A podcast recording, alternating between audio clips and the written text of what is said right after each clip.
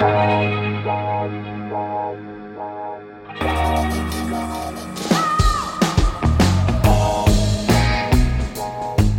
à lire, un podcast de Bernard Poirette.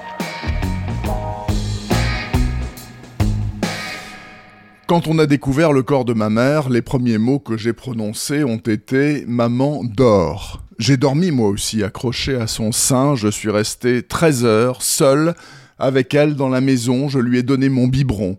On a retrouvé des traces de lait dans sa bouche et sur sa gorge. Tout ça, Anna Loreto ne l'a appris qu'à l'âge de 15 ans par la voix de son grand-père.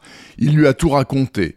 Ce 2 janvier 1994, au petit matin, le coup de fil à la police d'un certain Emiliano Rossini venu souhaiter la bonne année à son amie Inès, la célèbre photographe de la maison de la plage.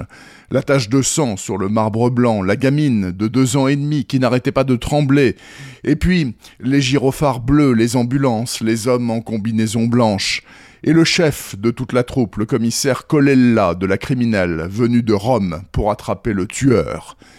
Vingt-sept ans ont passé, le commissaire n'est plus de ce monde, il n'a pas identifié le meurtrier d'Inès Loreto. Ça a gâché la fin de son existence, d'autant que sur le papier l'affaire semblait assez simple.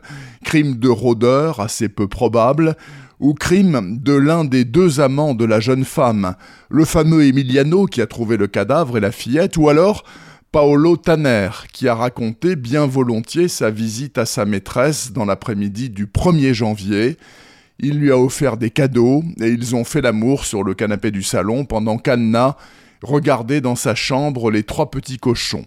Ensuite, il est rentré chez lui retrouver femme et enfant. Pas plus différent que ces deux gars-là, un ouvrier d'usine, fou amoureux de sa belle, et un semi-artiste dandy enchanté de son trophée féminin. Les flics les ont interrogés sans relâche, mais en vain. Rien de tangible à leur reprocher, donc rien à présenter à un juge, circulez braves gens.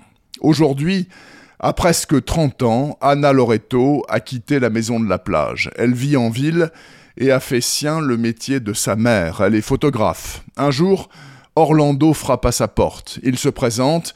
Je suis le fils du commissaire Colella. Je suis journaliste et je suis bien décidé à retrouver l'homme qui a tué votre mère et qui a empêché mon père de mourir en paix.